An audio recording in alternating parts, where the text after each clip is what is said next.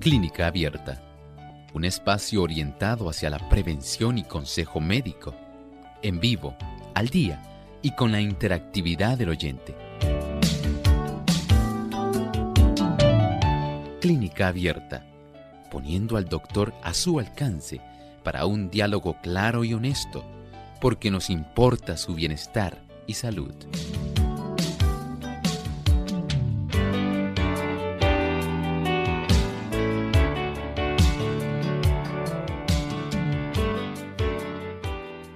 Es una enfermedad de transmisión sexual que puede afectar tanto a hombres como a mujeres y precisamente la puede contraer al tener relaciones sexuales anales, vaginales y orales con una persona que tenga esta enfermedad.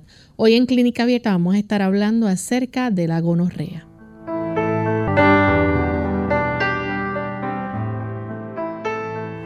Saludos cordiales a nuestros amigos de Clínica Abierta. Nos sentimos muy contentos de poder compartir con ustedes en este espacio de salud el que ustedes han hecho su favorito y que esperamos que en estos próximos 60 minutos puedan pasarlo junto a nosotros con buena compañía y que también puedan, puedan, puedan juntos aprender de la orientación que aquí se brinda sobre cómo prevenir diferentes condiciones como lo es en el día de hoy este caso de la enfermedad de gonorrea.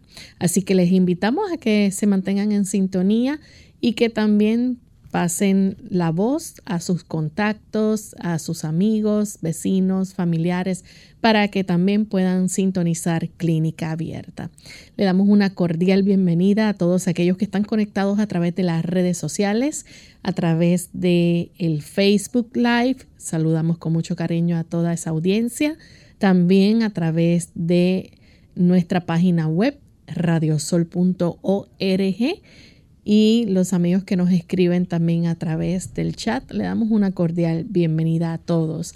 De igual forma, queremos saludar a todos los amigos que nos ven a través de Salvación TV canal local 8.3 y a los que nos escuchan en Honduras, en Roatán específicamente, a través de Advent Hope Radio. Así que un saludo muy especial también para cada uno de ustedes amigos allá en este lindo país de Honduras.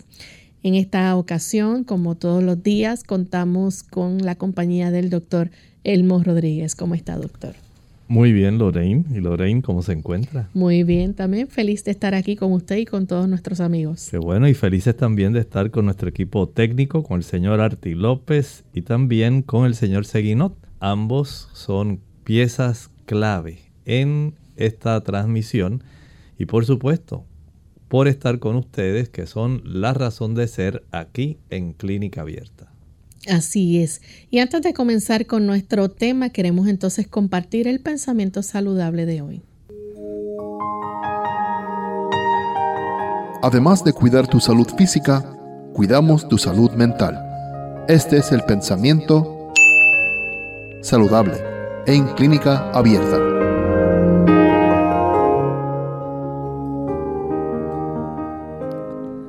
La enfermedad no sobreviene nunca sin causa. Descuidando las leyes de la salud, se le prepara el camino y se la invita a venir. Muchos sufren las consecuencias de las transgresiones de sus padres. Si bien no son responsables de lo que hicieron estos, es, sin embargo, averiguar lo que son o no son las violaciones de las leyes de la salud deberían evitar los malos hábitos de sus padres y por medio de una vida correcta ponerse en mejores condiciones. Ciertamente, en la vida que se está desarrollando actualmente alrededor de cada uno de nosotros y en la cual nosotros todos estamos inmersos, siempre hay factores que le van a afectar y que tienen que ver con la salud. Por supuesto, hay una serie de factores que no están a nuestro alcance, pero asómbrese. Básicamente, más del 95% de los factores sí está a nuestro alcance poder modificarlos para nosotros poder contar con una buena salud. El hecho de que usted tenga una buena información y de que usted pueda hacer correcciones en el estilo de vida que le puedan capacitar de tal forma que usted pueda tener la oportunidad de vivir mejor y de tener una salud más óptima, eso sí está a su alcance. Procure usted hacer todo lo que usted pueda, de tal manera que obtenga la mejor salud.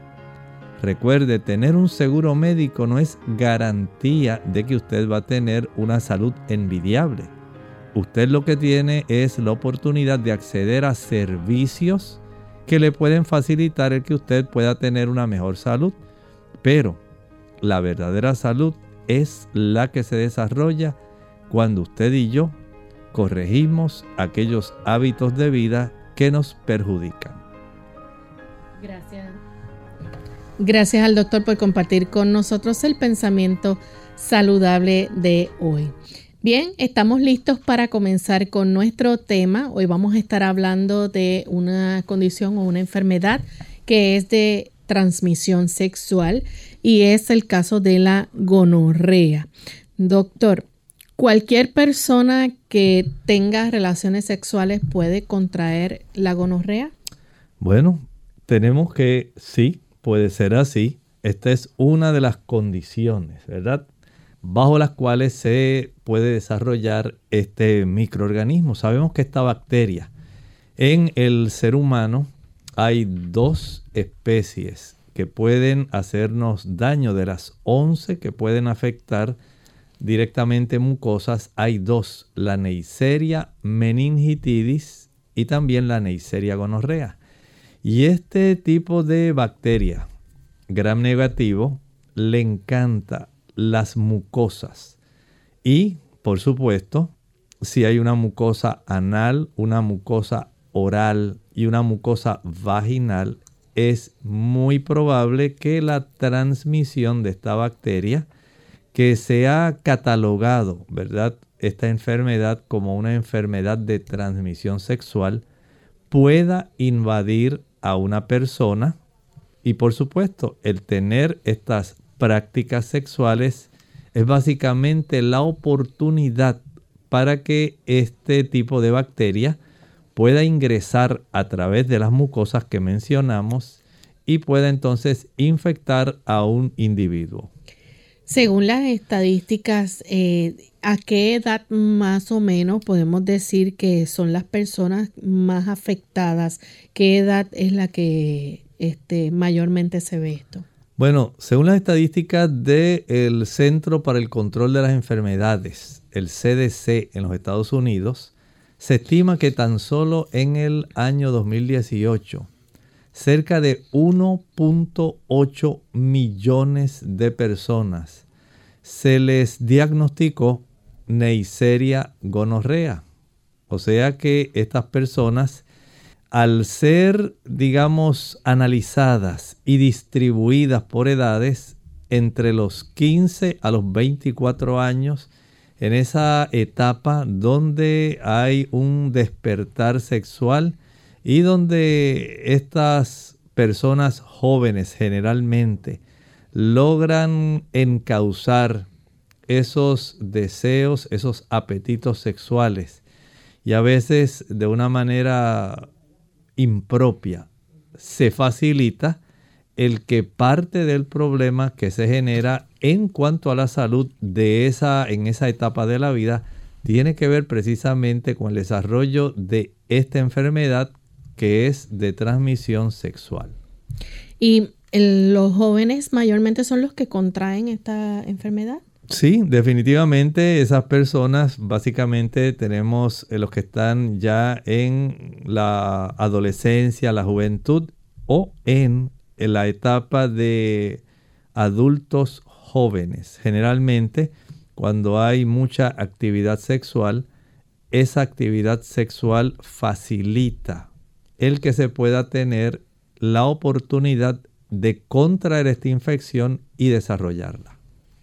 ¿Cómo entonces se transmite la gonorrea?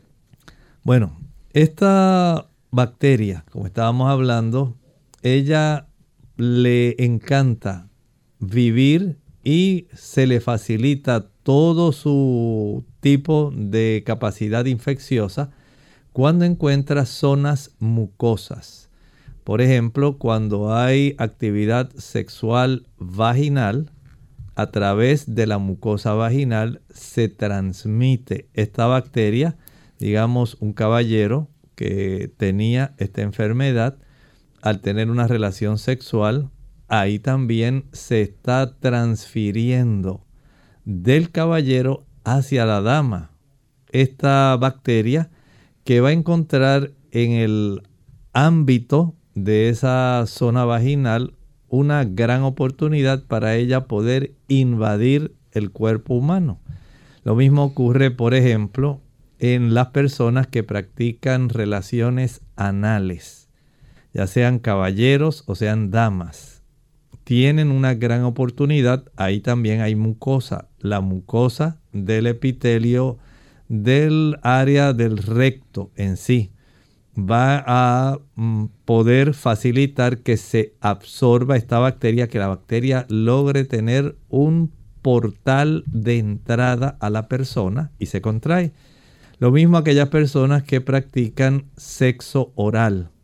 El que esta bacteria pueda entonces alcanzar la mucosa oral va a facilitar que se introduzca dentro del cuerpo de la persona que está practicando este tipo de sexo y asimismo puede la persona quedar infectada. Así que el hecho de que exista algún tipo de mucosa le facilita a esta bacteria lograr una gran oportunidad, una puerta de entrada hacia un organismo que puede ser una dama o un caballero. Vamos en este momento a hacer nuestra primera pausa y cuando regresemos continuaremos entonces con este interesante tema. Ya regresamos. El cáncer cervical puede ser prevenido. Hola, soy Gaby Zabalúa Godard en la edición de hoy de Segunda Juventud en la Radio auspiciada por AARP. La mera mención de la palabra cáncer es suficiente para sentir escalofrío. Y si nos referimos concretamente al crecimiento maligno que ocurre en el cuello uterino llamado cáncer cervical, sabemos que puede convertirse en una de las peores pesadillas de la mujer. A pesar de la creencia generalizada de que este tipo de mal ataca repentinamente y sin previo aviso, está comprobado que el cáncer cervical comienza en algunas células para gradualmente crecer en tamaño durante un espacio de tiempo prolongado. Por eso, realizar el examen regular es crucial para detectarlo precozmente.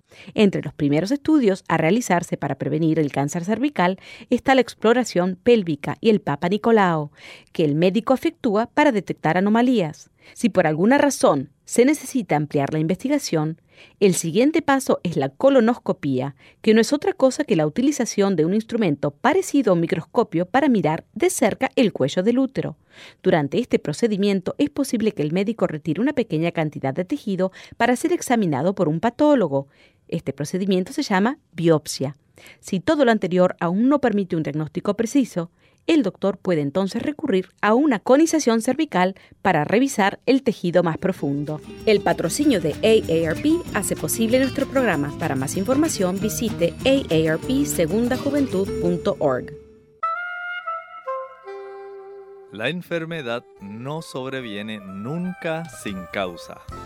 ¿Qué tal amigos? Les habla el doctor Elmo Rodríguez Sosa en esta sección de Factores de la Salud. ¿Qué les parece si hablamos de los principios que rigen la salud? La enfermedad no sobreviene nunca sin causa. Descuidando las leyes de la salud, se le prepara el camino y se la invita a venir. Hay muchas personas que sufren las consecuencias de las transgresiones de sus padres.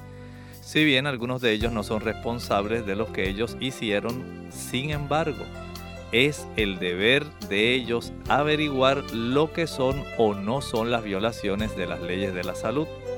Deberían evitar los hábitos malos de sus padres y por medio de una vida correcta ponerse en mejores condiciones que en las que sus padres vivieron.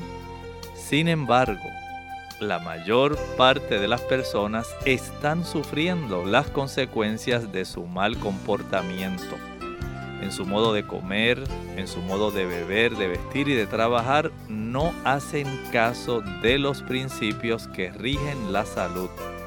la transgresión de las leyes de la naturaleza produce resultados que son infalibles.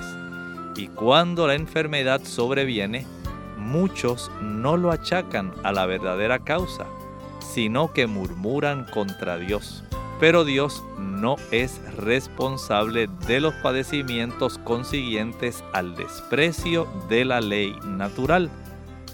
¿Qué les parece si vivimos conforme a la ley natural, a esos principios y leyes que Dios ha puesto para resguardar nuestra salud?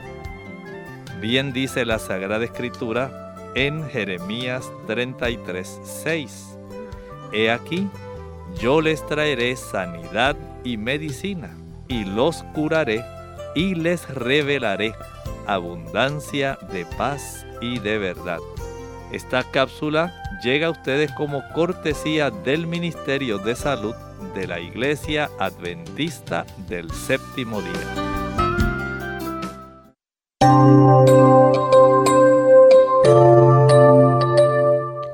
Ya estamos de vuelta en Clínica Abierta, amigos, y hoy estamos compartiendo con ustedes sobre el tema de la gonorrea, esta enfermedad de transmisión sexual. Antes de la pausa, el doctor nos estaba explicando cómo se transmite la gonorrea. Pero hay formas también, doctor, en que se puede transmitir la gonorrea. Por ejemplo, en el caso de una dama embarazada, ¿puede transmitir a su bebé la gonorrea? Sí, la puede transmitir porque esta bacteria puede aprovecharse ya que se reproduce. Recuerden que estos son mecanismos bastante complejos.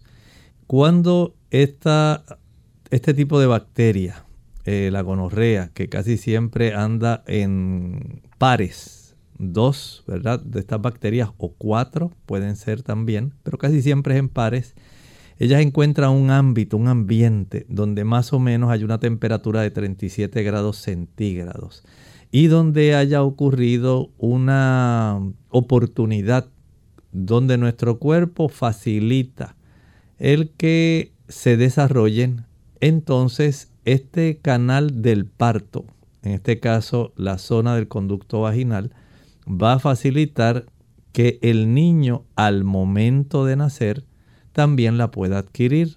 No la obtiene intrauterinamente, pero al descender, una vez comienza ese proceso del alumbramiento, que se rompen, ¿verdad? Eh, las membranas que componen en sí la placenta y el niño empieza a salir ya por la dilatación del cuello del útero, la zona del cervix, y atraviesa el canal del parto directamente en la zona vaginal, la estrechez de la forma como el niño se desplaza, la proximidad de esas paredes de la vagina con el niño en sí va a facilitar que el niño pueda adquirir este tipo de bacteria que le va a infectar y por supuesto ya el niñito va a nacer con esta infección porque la obtuvo de una madre que probablemente no fue tratada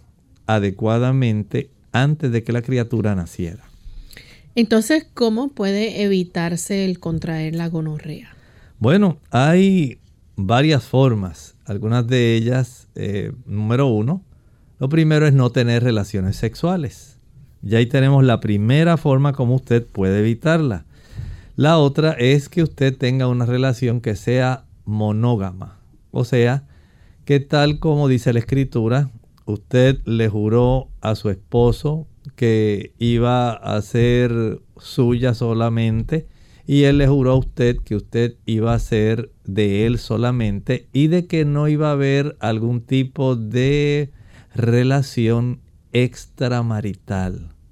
Una vez ese tipo de relación y de seguridad, de compromiso se rompe y una u otro comienzan a tener relaciones extramaritales, la probabilidad de que esto se desarrolle es muy fácil. Igualmente, aunque usted no se haya casado, pero usted tiene múltiples parejas sexuales. Esto facilita el que se desarrolle también este tipo de situación y ocurre también en aquellas personas, eh, especialmente caballeros, que no utilizan algún profiláctico o condón en el momento de la relación sexual, es más fácil el desarrollar este tipo de enfermedad de transmisión sexual porque, como dije, hay una invasión de esta bacteria que aprovecha las mucosas, sean vaginales, sea la uretral en el caballero, porque a veces es la dama la que se la transmite al caballero, y la mucosa de la uretra masculina también puede eh, facilitar el que pueda adquirirse este tipo de bacteria. De tal manera que es algo asombroso y a veces eh, resulta un poco, eh, digamos, grande la forma como trabajan estas bacterias. Esta bacteria, Lorraine, básicamente ella depende de que haya una temperatura adecuada, agradable, de 37 grados.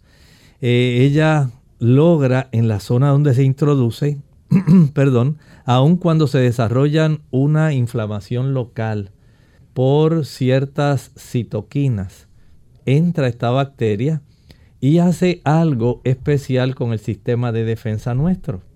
Logra introducirse dentro de aquellas células de defensa que debieran defendernos, pero ellas logran invadirlo antes de que esas células lo puedan eh, reunir y detectar para engullirlos y neutralizarlos. Así que se introducen dentro de los neutrófilos. Y ahí comienzan ellas a reproducirse. Y tienen también otra capacidad especial. Ellas logran variar la cantidad de receptores que hay en la superficie de tal manera que no pueden ser fácilmente detectadas por el sistema inmunológico. Y si se dan estas condiciones y la cantidad de estas bacterias que pueden eh, introducirse en el ser humano, entonces se garantiza prácticamente que el enemigo entró al territorio de una persona, digamos en este caso vía sanguínea. Y este tipo de soldados que debiera defendernos no nos defiende. Porque lamentablemente el enemigo se vistió ahora, se introdujo dentro del uniforme del soldado y el soldado pues básicamente no tiene forma de cómo deshacerse y deshacerse de él. Doctor, y entonces el hecho de usar, por ejemplo, algún tipo de protección como lo es los condones, ¿esto eh, previene que la enfermedad se transmita? Bueno, sí. Digamos que un caballero tiene esta condición, esta enfermedad de transmisión sexual, al utilizar este tipo de profiláctico o condón, es una barrera mecánica que impide que así como no alcanza a llegar el eyaculado, con ese eyaculado no salgan también estas bacterias que ya él tenía dentro de sí. En el caballero tiende a afectarse más la zona de los testículos y los conductos, ¿verdad? Eh, son infectados también por esta bacteria, de tal manera que cuando ocurre esta producción del semen y se eyacula, ahí pues van juntamente estas bacterias que logran entonces infectar a la dama. Si es una relación monógama y es una relación fiel, y si este caballero, eh, sabiendo que tiene la condición, utiliza este tipo de, digamos, protección mecánica que sería el condón o el profiláctico, se evita el contagio de la enfermedad. De esta forma, pues ya tenemos una, un impedimento para que se pueda desarrollar la enfermedad al hacer uso tanto del condón o profiláctico. ¿Quiénes son las personas entonces que realmente corren el riesgo de entonces contraer la gonorrea? Prácticamente cualquier persona que tenga una relación sexual vaginal, anal u oral. O también una dama que contenga o esté padeciendo esa enfermedad que esté ya muy próxima a dar a luz y a través del canal vaginal entonces pueda eh, contaminar en sí a ese ser que está ahora en proceso de crecer y desarrollarse. Básicamente si esto se desarrolla y no hay protección alguna, la oportunidad de que se pueda contraer es muy alta. Bien, entonces nos gustaría saber, ¿verdad? En el caso, por ejemplo, de las damas embarazadas, eh, que eh, cómo afecta esto entonces al bebé, la, en este caso la gonorrea. Ustedes se imaginan un bebé eh, que acaba básicamente de nacer y este bebé ya ha adquirido una condición. Por supuesto, hay que darle tratamiento. Apenas ha llegado al mundo, ya inmediatamente hay que instalarle un tratamiento porque el niño eh, adquirió y va a desarrollar la gonorrea. Así que desde ese punto de vista, al pasar o al atravesar en el canal del parto, la zona que relativa al conducto vaginal, va a adquirir este tipo de bacteria que va a aprovecharse de las mucosas del niño para que el niño la pueda adquirir. ¿Cómo sabemos o cómo sabe la persona si tiene gonorrea? Bueno, en realidad eh, tenemos que recurrir a algunos métodos para nosotros poder saber esto. Por un lado, siempre está el aspecto clínico. Esencialmente podemos saber por el cuadro clínico qué está ocurriendo, aunque algunas personas no tienen sintomatología. Sí hay una gran proporción que van a tener especialmente pensemos en el caballero, un caballero del cual comienza ahora a observarse una salida de secreción, puede ser blanca, amarilla o verdosa, del pene, de su uretra, entonces ya el caballero está preocupado. Si además de eso se acompaña de dolor en la zona del testículo o en la zona del epidídimo, también ya sabemos que hay una situación que es sumamente preocupante. Añádale a esto la sensación de ardor al orinar y a veces también se acompaña de dolor. Pero este tipo de infección puede ser eh, de esta naturaleza. Así que en cuanto a esto, eh, esencialmente ese sería el cuadro clínico que puede llevar a sospechar lo que el caballero dijera, bueno, pues yo pensaba que era una dama que estaba sana, pero ese cuadro clínico es parte de las sospechas, porque hay otras formas de corroborar además si la persona está desarrollando, la pareja está desarrollando este tipo de infección y hay estudios de laboratorio que pueden realizarse para poder corroborar esto. Vamos en este momento a hacer nuestra segunda pausa. Cuando regresemos vamos a continuar con este interesante tema y si ustedes tienen preguntas con relación al mismo, también las pueden hacer. Ya volvemos. Pensé que no era nada. Tenía un dolor en el abdomen que no se me quitaba. Y yo sangraba un poco, a pesar de que ya había pasado la menopausia. Estos síntomas podrían ser señales de alerta de un cáncer ginecológico. Los síntomas no son iguales para todas las mujeres. Sepa lo que es normal para usted y visite a su médico si algo no está bien. Para más información llame al 1-800-232-4636. Mensaje del Departamento de Salud y Servicios Humanos y conozca su cuerpo. Cistitis, una infección urinaria causada por la permanencia prolongada de orina en la vejiga, lo que fomenta la proliferación de bacterias. Artritis. Hola, les habla Gaby Zabalúa Godard con la edición de hoy de Segunda Juventud en la Radio, auspiciada por AARP. 70 millones de estadounidenses sufren de alguna forma de artritis, una enfermedad sin cura.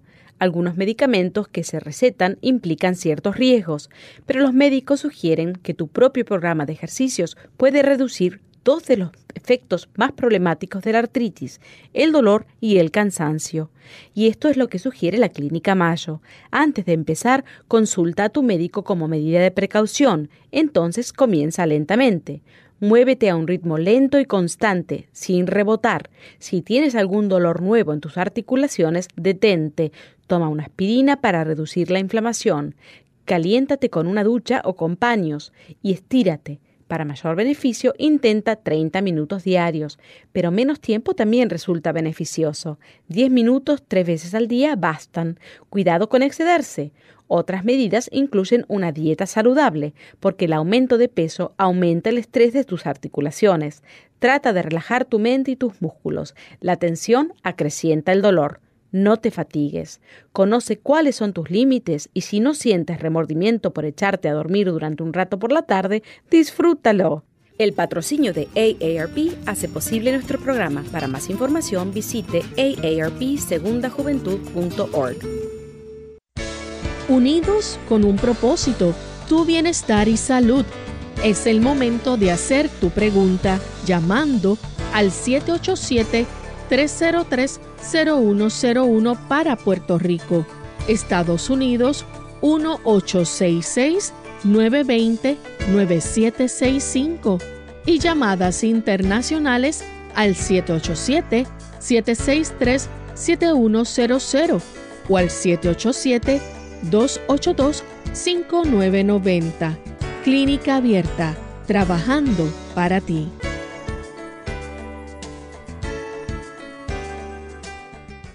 Clínica Abierta.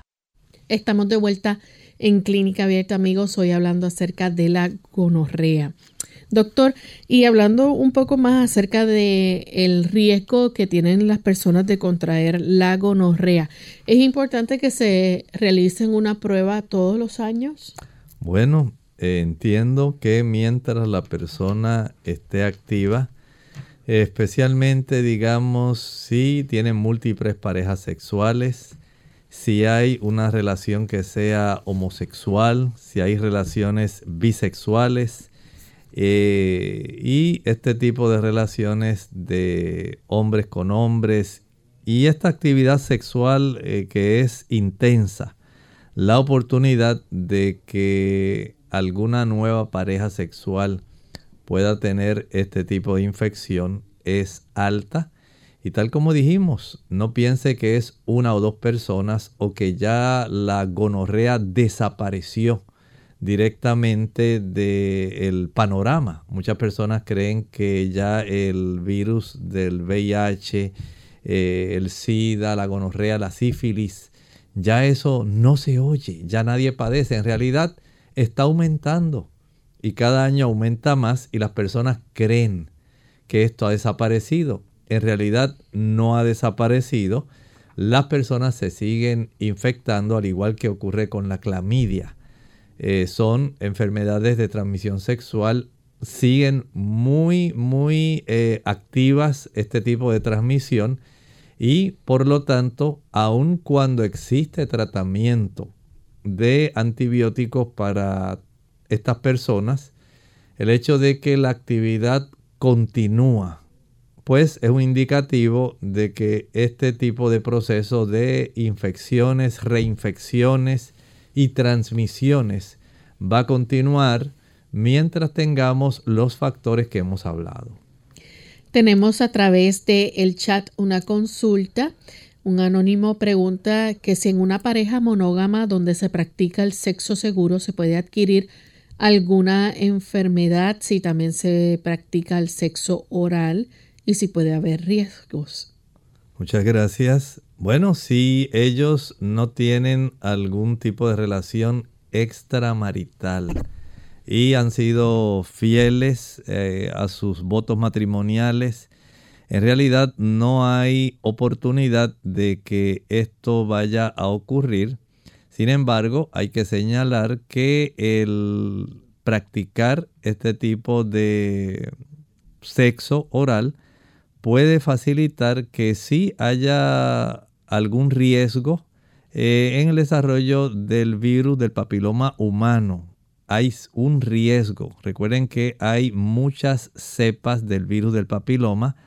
No todas tienen que ver necesariamente con enfermedad de transmisión sexual. Hay varias cepas, pero las más eh, preocupantes eh, son las que causan esa enfermedad de transmisión sexual. Sin embargo, eso no quiere decir que no se puedan transmitir otras cepas que sí pueden estar viviendo en el área de las mucosas y que pueden facilitar entonces el desarrollo de virus de papiloma humano, pero no de la clasificación que puede desarrollar entonces el cáncer cervical, porque sí existen cerca de unas 50 variantes o cepas del virus del papiloma humano y eh, básicamente eh, vamos a decir la cantidad, así como escuchamos hablar de el microbioma que tenemos en el intestino, que es bien variado. No piense que son nada más los lactobacilos,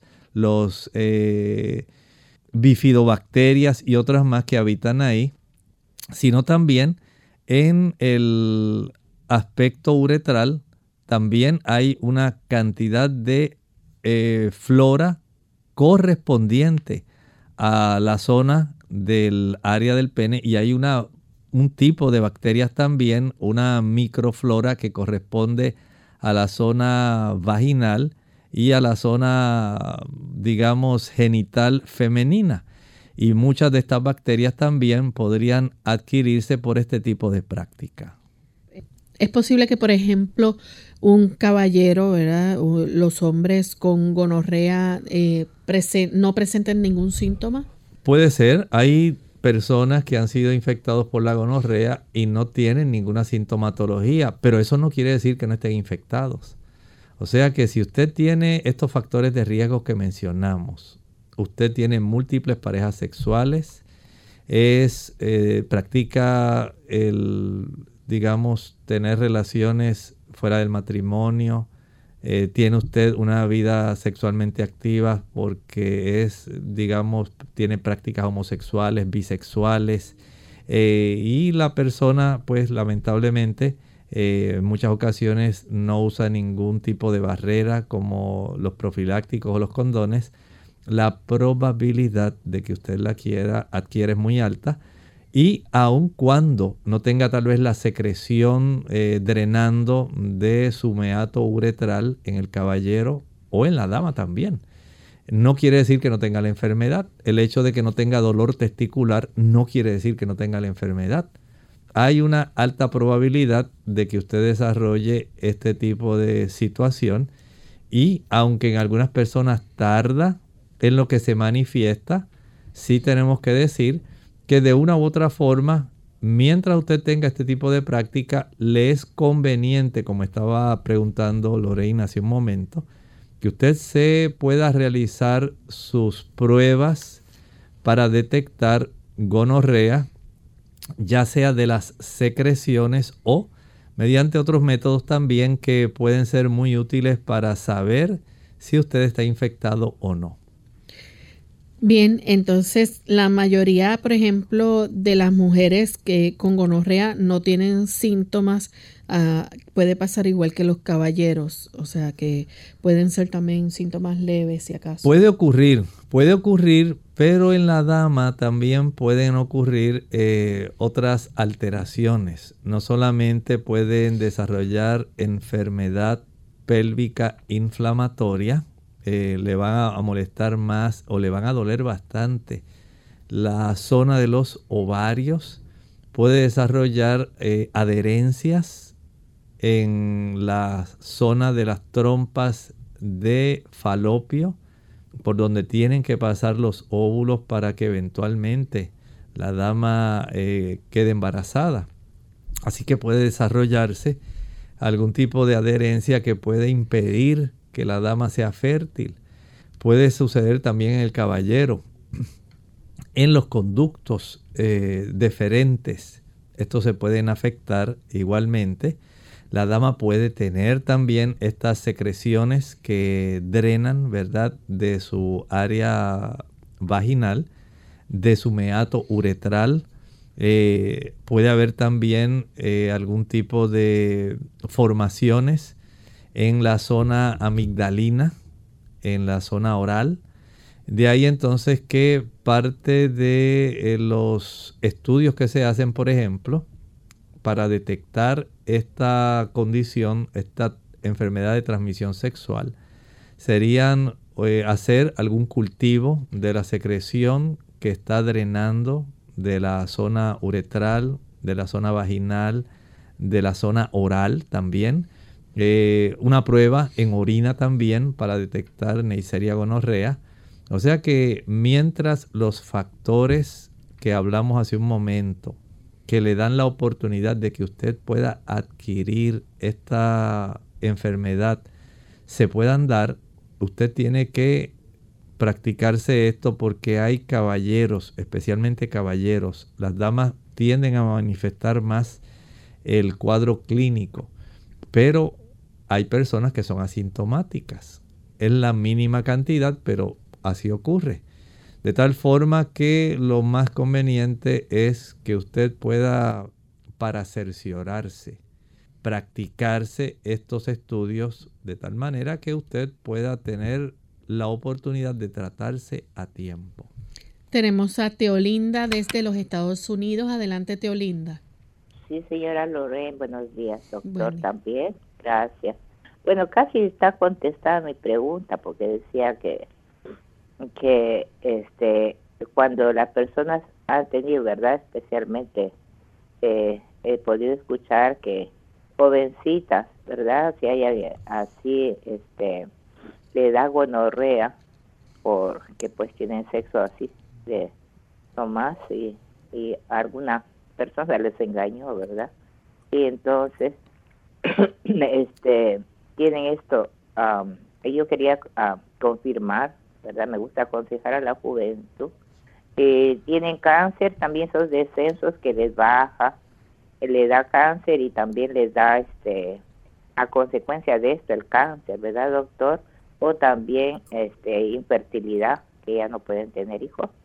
Y, si hay alguna solución si esto pasara, cuando no tienen hijos porque parece que se les cierra el canal donde pasa los óvulos, ¿no? ¿no? No sé si me puede dar más aclaración, doctor, porque me gusta hablar con la juventud.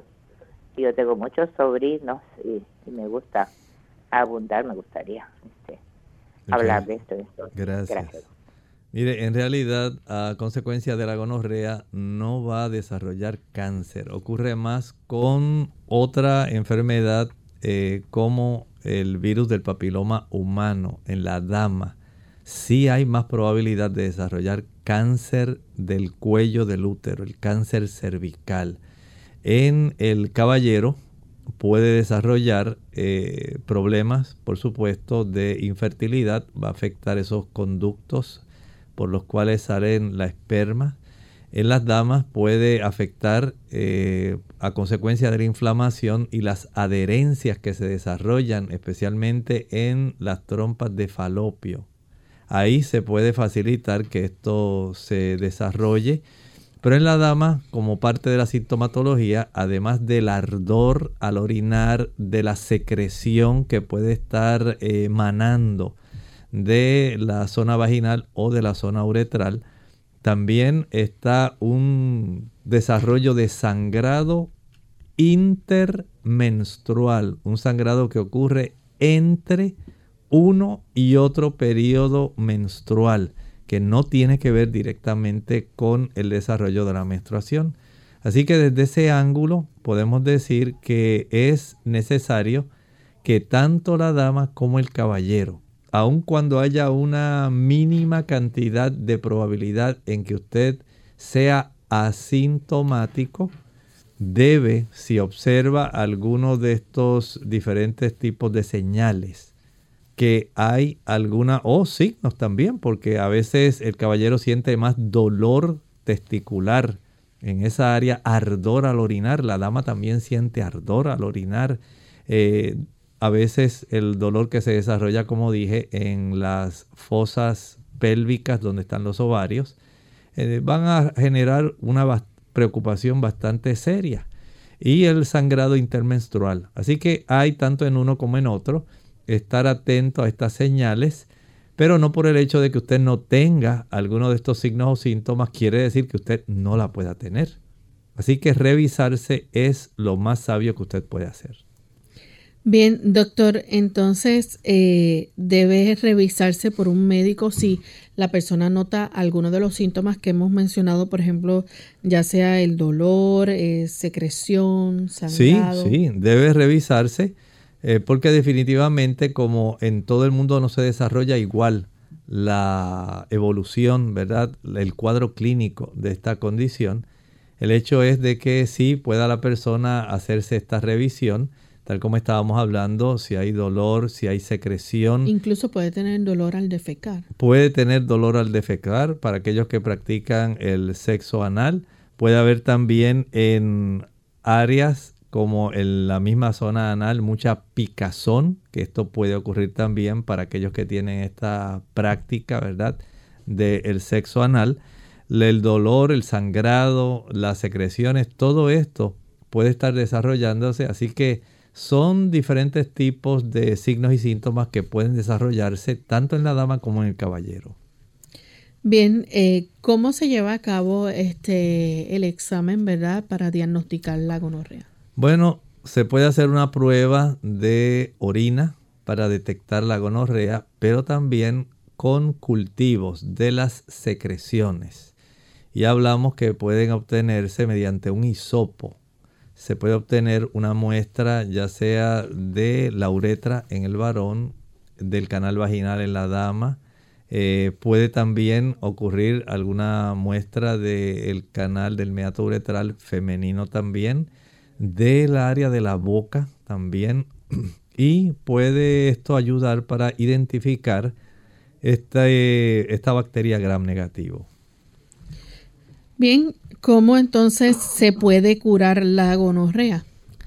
Bueno, esto, así como ocurre en términos generales, las pautas que se le dan a los médicos, este tipo de enfermedad de transmisión sexual generalmente va a requerir que ambos se puedan revisar, eh, la pareja se pueda revisar, porque es muy probable que si no hubo algún tipo de condón profiláctico, algún tipo de protección que se usara, la persona que no la tenía la haya adquirido. Es bien alto. Y esto pues va a facilitar que el tratamiento se le brinde a ambos, pero se deben examinar los dos. Este tipo de situación va a requerir que se utilicen antibióticos es necesario el uso de antibióticos. En este aspecto hay que hacer esto de la manera más pronta posible porque las repercusiones que pueden tener tanto en la dama como en el caballero pueden ser bastante difíciles a veces de llevar. Piense por ejemplo en una dama que a consecuencia de una enfermedad de transmisión sexual como la gonorrea, una dama joven que eventualmente pues ya dejó esa práctica, que ahora ya no quiere seguir ese tipo de vida de estar con una y otra pareja, sino que ya quiere establecer un hogar. En ocasiones esto puede impedir que ella sea fértil. Lo mismo le puede pasar al caballero. Entonces son cosas que hay que comprender. Mientras más rápido se pueda instalar el tratamiento, mejor. Bien, así que es importante, ¿verdad?, que entonces puedan aplicar rápidamente el tratamiento para que pueda obtener entonces la cura de esta enfermedad pero es importante también, ¿verdad?, que se practique este, ciertos consejos y entre ellos cuando se recibe el tratamiento contra la gonorrea, ¿verdad? Eh, ¿Puede la persona tener relaciones sexuales nuevamente? Bueno, sí puede, pero debe completar primero el tratamiento. Y es recomendable que finalice el tratamiento haya un periodo aproximado de unos 7 días antes de que pueda otra vez desarrollar la actividad sexual. Pero tal como estaba mencionando, es necesario que puedan ser eh, revisados ambos. No es cuestión de que pues yo no tengo nada, no siento nada, no me ha salido nada en cuanto a secreciones o a cuanto a algún problema, pero debe ser revisado. Y tan pronto se detecte la presencia de la Neisseria gonorrea, que así se le llama, ese es el nombre de esta bacteria, eh, básicamente tipo diplococo, puede entonces eh, ayudar para que se instale este tratamiento. Recuerden con lo que estaba mencionando un rato, esta bacteria tiene un tipo de lipo-oligosacáridos, así se le llama, lipo-oligosacáridos que están en la superficie, que básicamente impide que nuestro sistema inmunológico pueda neutralizarla para poder evitar que haga daño. Esta capacidad que tiene en sus receptores de anular esta invasión o este ataque por parte de nuestro sistema inmunológico le facilita a esta bacteria el poder adentrarse y poder multiplicarse, básicamente sin sufrir ningún ataque por parte de neutrófilos ni algún otro mecanismo que sea esencialmente, digamos, eh, proteico, como por ejemplo las inmunoglobulinas. Y desde, este punto de vista entonces se requiere el uso de antibióticos, aunque hay una desventaja, Lorraine. Hay algunas de estas cepas de Neisseria gonorrea que son resistentes a los antibióticos más comunes que se dan.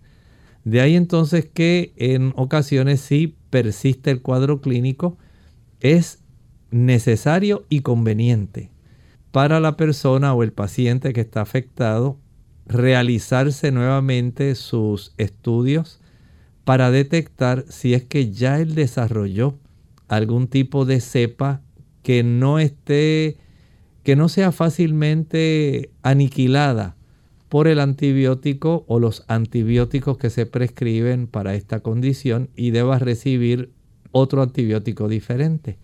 De ahí entonces que es útil que usted pueda darse cuenta que mientras su vida sexual esté dentro de ese ámbito que mencionamos hace un rato, eh, donde hay múltiples parejas sexuales, relaciones homosexuales, bisexuales y prácticas, ¿verdad? Anales, orales, eh, que no se usa preservativo profiláctico, que no se usa condón. Entonces la probabilidad de que usted adquiera alguna de estas que son incluso resistentes a los tratamientos con antibióticos pueda ser algo real y usted pudiera evitar todo este problema a tiempo. Doctor, ¿qué pasa entonces si no recibe el tratamiento que necesita? Bueno, se van a desarrollar una serie de problemas de salud que pueden ser bastante preocupantes, como estaba eh, mencionando hace un momento. Y algunos de estos problemas de salud pueden ser bastante graves y algunos permanentes. Piense por ejemplo aquí en este tipo de condición. Se puede desarrollar tejido cicatricial que puede obstruir las trompas de falopio. Las damas pueden desarrollar un embarazo un embarazo fuera del área donde deben ocurrir, fuera del útero. Así que usted tiene esa probabilidad. Se puede desarrollar infertilidad, esa incapacidad para que la dama quede embarazada. Dolor pélvico o abdominal crónico. En el caballero puede haber algún tipo de molestia bastante severa en cuanto a dolor testicular y también el desarrollo de una infertilidad. Por lo tanto, sea sabio y prudente. Recuerde, nosotros tener el sexo dentro de el cerco protector que Dios puso esperar hasta la edad en la cual usted se case y con su pareja le impedirá un problema de esta índole. Bien, ¿es algo que se puede propagar esto a través de la sangre también? Bueno, tenemos que comprender que rara vez se propaga y puede desarrollar la persona dolores articulares, aunque esto no se propaga directamente así, pero puede ocurrir. Ya hemos llegado entonces al final de nuestro programa. Agradecemos a los amigos que han estado en sintonía. Les invitamos a que mañana nuevamente nos acompañen. Vamos a estar entonces compartiendo con ustedes las preguntas, no importa de qué tema sean, pueden participar y hacer sus consultas. Agradecemos la audiencia que nos dieron en el día de hoy y vamos entonces a cerrar esta edición con este pensamiento para meditar. Cuando buscamos en el libro de Apocalipsis capítulo 14 y estábamos hablando de que hay un tercer ángel que dice si alguno adora a la bestia y a su imagen y recibe la marca en su frente o en su mano. Hay una señal que puede darle a usted una idea de si usted pudiera llegar a estar en ese grupo o pudiera eventualmente. Y tal vez usted pensará, pero será algo que es una señal. Muchas personas piensan que tiene que ver con el número 666, que es un código de barra, algo así que le van a poner un microchip en la región de la mano, en la región de la frente. Algo así sumamente evidente, algo bien objetivo, que va a hacer que las personas le huyan para que usted no sea marcado con esto. Pero saben que la Biblia es mucho más abundante y abarcante en este aspecto. Saben que el Señor tiene una señal, Él tiene una marca. Y antes de que nosotros podamos considerar la marca que tiene que ver con la bestia y su imagen, nosotros debemos considerar una señal que Dios tiene y que se encuentra precisamente en el libro de Éxodo capítulo 31 versículo 13. Escúchalo con atención. Dios hablándole a Moisés dice así, Tú hablarás a los hijos de Israel diciendo, en verdad, vosotros guardaréis mis días de reposo, porque es señal entre mí y ustedes a través de todas sus generaciones, para que ustedes sepan que yo soy Jehová, que los santifico. Dios tiene una señal. Esta señal se concreta en la adoración. Y es precisamente el problema que se observa dentro del mensaje de los tres ángeles. Hay un problema de adoración, pero en ese problema de adoración, los que adoran a Dios tienen una señal que Dios mismo dio. Es el reposo en el día del sábado. Continuaremos hablando de esto no se pierda nuestra próxima edición de Clínica Abierta. Nosotros entonces hemos llegado al final de nuestro programa. Agradecemos a todos la sintonía y mañana estaremos de vuelta con ustedes a la misma hora. Con mucho cariño compartieron hoy el doctor Elmo Rodríguez Sosa y Lorraine Vázquez. Hasta la próxima.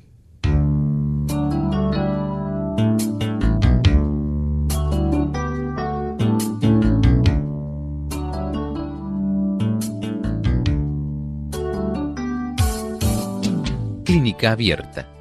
No es nuestra intención sustituir el diagnóstico médico. Antes de poner en práctica cualquier consejo brindado en este programa, usted debe consultar con su médico. Hasta la próxima.